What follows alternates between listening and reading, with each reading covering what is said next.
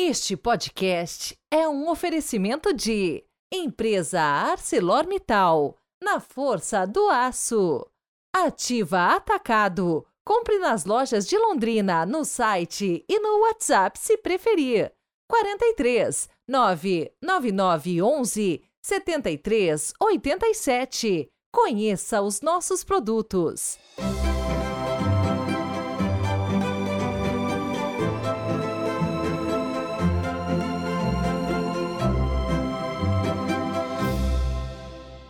Olá, bom dia! Sejam muito bem-vindos a esta quinta-feira, 11 de janeiro de 2024.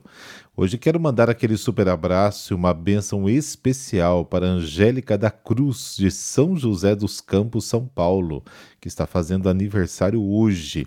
Ela e o esposo, Davi, são ouvintes frequentes aqui no nosso podcast. Deus abençoe, viu? E vos dê muita vida. No episódio de hoje, Jesus cura um leproso e cura dois males. Com o toque, cura a solidão daquele homem e com a palavra faz desaparecer a lepra.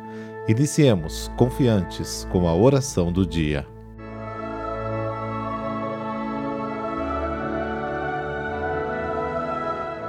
Pelo sinal da Santa Cruz, livrai-nos Deus, nosso Senhor, dos nossos inimigos. Deus eterno e todo-poderoso, ouvi as súplicas que vos dirigimos de manhã, ao meio-dia e à tarde. Expulsai de nossos corações as trevas do pecado e fazei-nos alcançar a verdadeira luz, Jesus Cristo. Amém.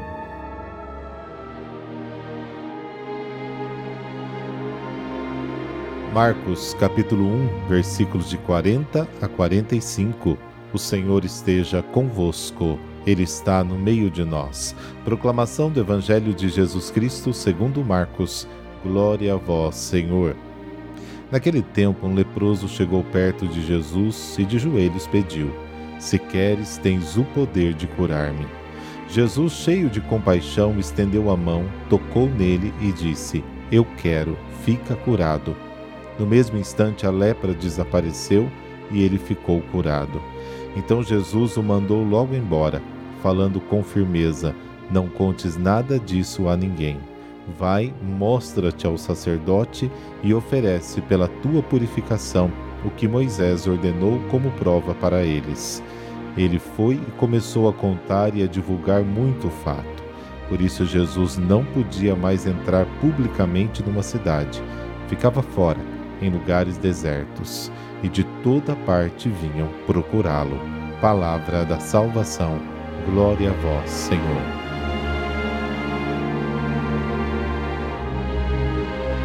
Segundo a concepção judaica, a lepra era o primogênito da morte, como está em Jó, capítulo 18, versículo 13.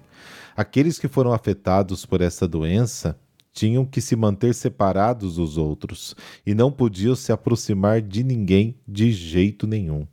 Os leprosos eram deixados a definhar numa morte lenta durante muito tempo e também eram rotulados como pecadores, porque a lepra era considerado castigo para pecados graves. A lei judaica declarava o leproso intocável, mas para Jesus não existe lei que se aplique quando está envolvido o bem de uma pessoa.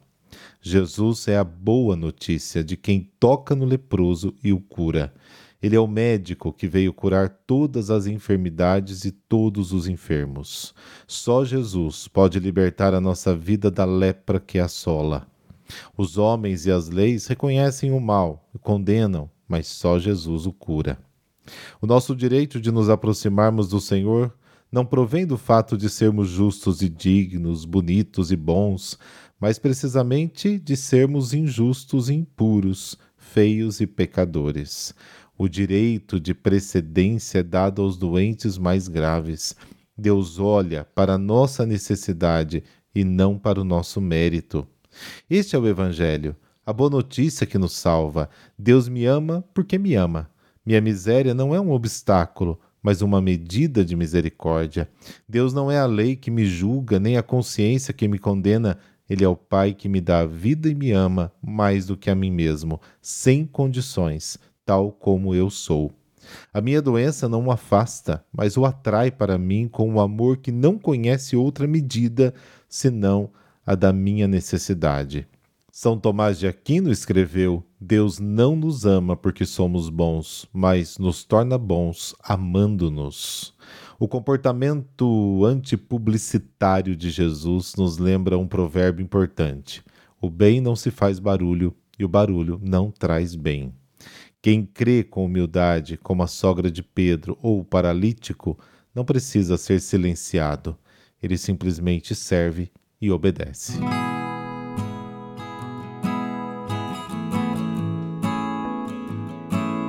Hoje a igreja celebra São Teodósio. Ele nasceu em 423 na Capadócia, Turquia, recebendo sólida formação cristã na família. Jovem, se impressionou com a história de Abraão, sentindo-se como ele chamado a partir para o lugar que Deus lhe mostrasse. Fez então uma peregrinação à Terra Santa, onde conheceu São Simeão Estilita, que profetizou ser ele escolhido por Deus como instrumento de salvação de muitos. Decidiu então levar a vida religiosa num convento, próximo à Torre de Davi, e seus progressos na vida espiritual monástica levaram a que lhe fosse oferecida a provedoria de uma igreja de Nossa Senhora perto de Belém. Mas as constantes visitas não eram compatíveis com a vida solitária que desejava, e por isso se mudou para uma gruta isolada onde viveu por 30 anos. Mas sua fama de santidade, pela humildade e caridade, atraiu discípulos, de modo que acabou organizando o regulamento para uma comunidade que chegou a ter 400 monges. Ali ele construiu uma hospedaria para os peregrinos e um hospital com setores feminino, masculino e para doentes mentais. Tudo era mantido pela providência divina, na qual Teodósio confiava ilimitadamente.